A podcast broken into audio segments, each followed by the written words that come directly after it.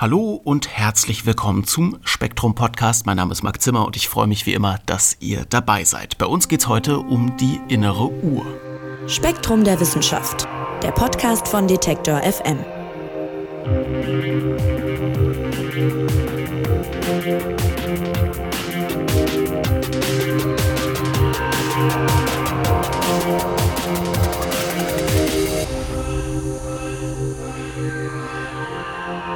Ja, jeder von uns ist da ja so ein bisschen anders. Die einen sind frühmorgens bei der Arbeit oder in der Vorlesung schon richtig auf Zack, während bei den anderen der Kopf noch gar nicht so richtig aufgewacht ist.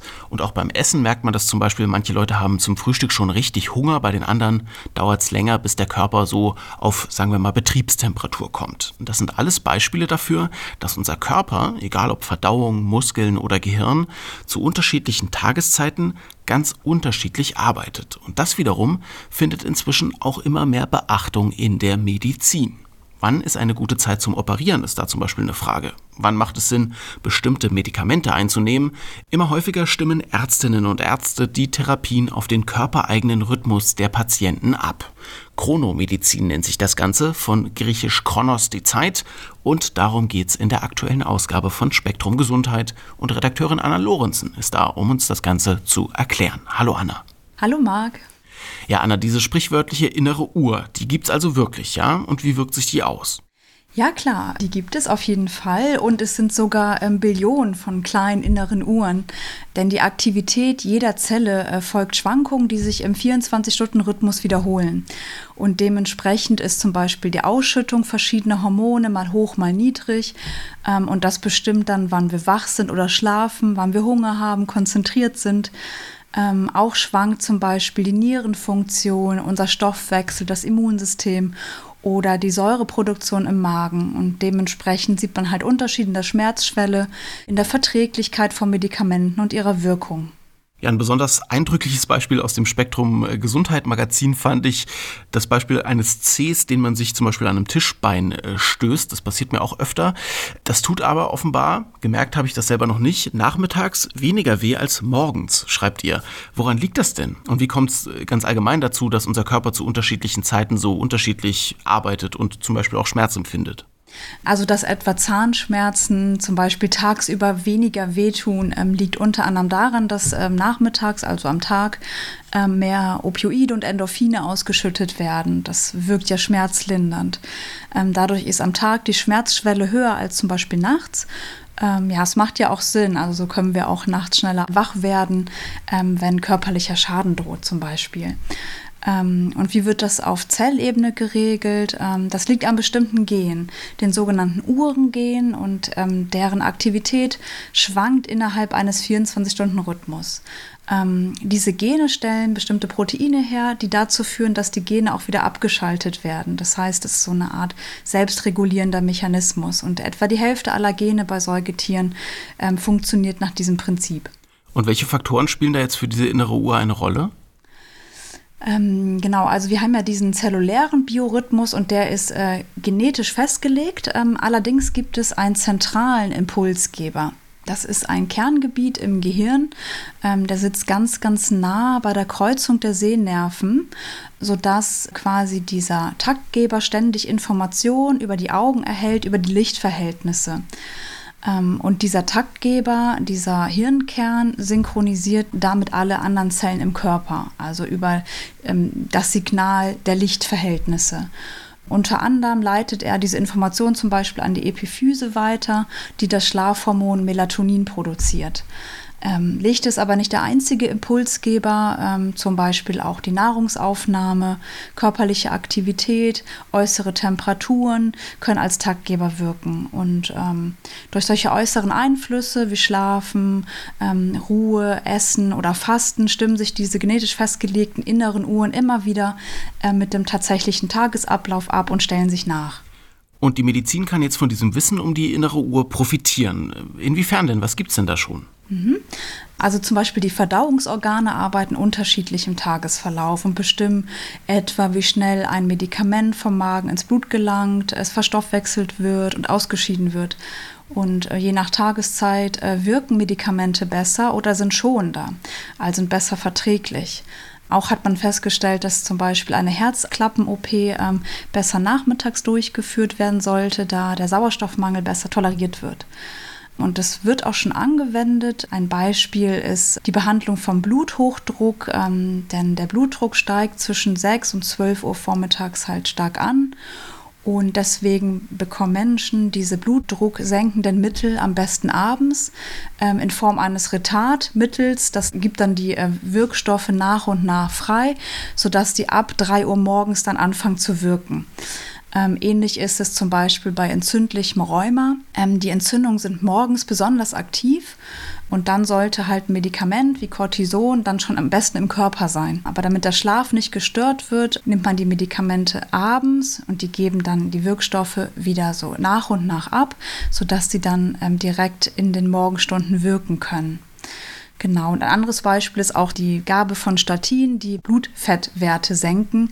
Die nimmt man auch am besten abends. Das sind so Beispiele, wo das schon angewendet wird. Jetzt würde ich mir als Laie denken, ob ich die Tablette jetzt meinetwegen um 8 Uhr morgens oder um 14 Uhr nachmittags nehme, das sollte doch nur einen graduellen Unterschied machen. Vielleicht kannst du das nochmal so ein bisschen beschreiben. Also welche Dimensionen haben die Auswirkungen? Sind das Nuancen, die dann bestimmte Therapien besser werden, wenn man es an die innere Uhr anpasst oder bringt das richtig was? Also das kann schon recht einen deutlichen Effekt machen. Also beispielsweise ähm, wirken Medikamente effektiver, das heißt es muss ähm, deutlich weniger Wirkstoff gegeben werden, um den gleichen Effekt zu erzielen.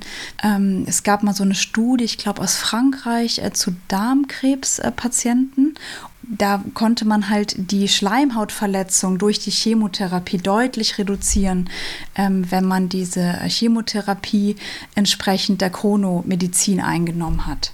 Okay, jetzt hat der Körper diese innere Uhr, aber die ist ja vermutlich auch bei jedem ein bisschen unterschiedlich. Wir haben es eingangs so ein bisschen gesagt, morgens sind die einen fitter, die anderen abends. Manche brauchen mehr Schlaf, andere weniger. Man könnte also wahrscheinlich auch ganz individuell oder müsste sogar das ganz individuell auf den jeweiligen Patienten abstimmen, diese Chronomedizin. Also kann man denn rausfinden, welcher Chronotyp eine Einzelperson ist?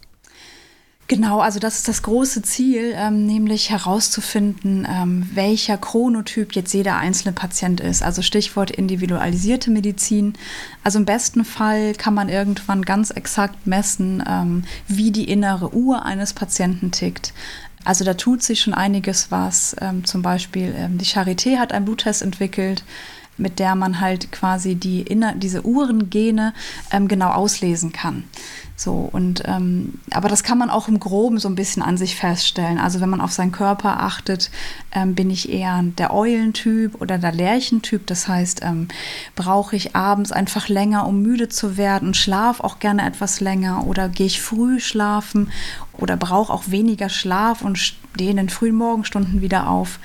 Also wie gesagt, da kann man so ein bisschen auf sich hören und sich ein bisschen beobachten. Ähm, man kann auch im Schlaflabor ähm, den Chronotyp messen lassen, zum Beispiel über Melatoninanalysen. Und dabei geht es jetzt nicht nur darum, die innere Uhr lesen zu lernen, um sie dann für Therapien und Behandlung zu nutzen, sondern es geht auch darum, zu merken, wann die gestört ist. Denn die innere Uhr kann man nicht nur benutzen, um Therapien besser zu machen, sondern wenn man gegen die innere Uhr lebt, dann kann man auch einfach davon selber krank werden. Also inwiefern? Genau, also eine gestörte innere Uhr kann ähm, auch gravierende Folgen haben. Also jetzt nicht nur Schlafmangel, sondern ähm, der Blutdruck steigt, ähm, man ist anfälliger für Herz-Kreislauf-Erkrankungen, Übergewicht bis hin zu Depression und Krebs. Und das hat man ja auch zum Beispiel bei Schichtarbeitern zeigen können. Also wenn die innere Uhr und die von außen aufgezwungene quasi stark voneinander abweichen. Ähm, das haben Forscher vom Max-Planck-Institut mal an Mäusen gezeigt. Also die haben die Mäuse quasi am Schlafen gehindert, indem sie denen immer so Spielzeuge gegeben haben und sie einfach ständig abgelenkt waren. Und nach ein paar Tagen hat sich gezeigt, dass ähm, die Schlafstörung die innere Uhr der Organe beeinflusst. Ähm, das heißt, die Stoffwechselgene ähm, konnten nicht mehr richtig ähm, an- und ausgeschaltet werden. Und das kann auch die Entstehung von Krebs zum Beispiel fördern. Ja, Schichtarbeit ist ein ganz prominentes Beispiel. Es wird ja auch gerade viel diskutiert über die Zeit, äh, zu der die Schule anfängt, ob das nicht total gegen den inneren Rhythmus zumindest der meisten Schülerinnen und Schüler ist. Und äh, da gibt es den schönen Begriff des sozialen Jetlags. Ist, ist das im Grunde damit gemeint? Genau, also wenn die innere Uhr nicht mit der sozialen übereinstimmt, also mit dem Freizeitverhalten, den Schul- und Arbeitszeiten. Also wenn jemand, der eher ein Eulentyp ist, ähm, also eigentlich spät müde wird und auch gern länger schläft, immer sehr früh raus muss, wie das in der Schule der Fall ist. Und das trifft Eulen zum Beispiel besonders hart, wenn jetzt gegen Ende März wieder die Uhren umgestellt werden und wir müssten dann quasi noch immer eine Stunde früher aufstehen. Und das kann halt auch ähm, ja, dramatische Schlafstörungen verursachen. Was kann man denn tun, wenn die innere Uhr tatsächlich mal aus dem Takt geraten ist, dauerhaft? Ja, also man kann das natürlich ähm, versuchen zu verändern, indem man ja sein Verhalten versucht anzupassen, also darauf achtet, mehr Schlaf zu bekommen.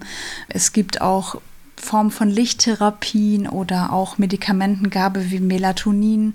Ähm, ähm, da weiß ich allerdings nicht, wie effektiv das dann auch ist, ähm, um die innere Uhr wieder in den Takt zu bringen.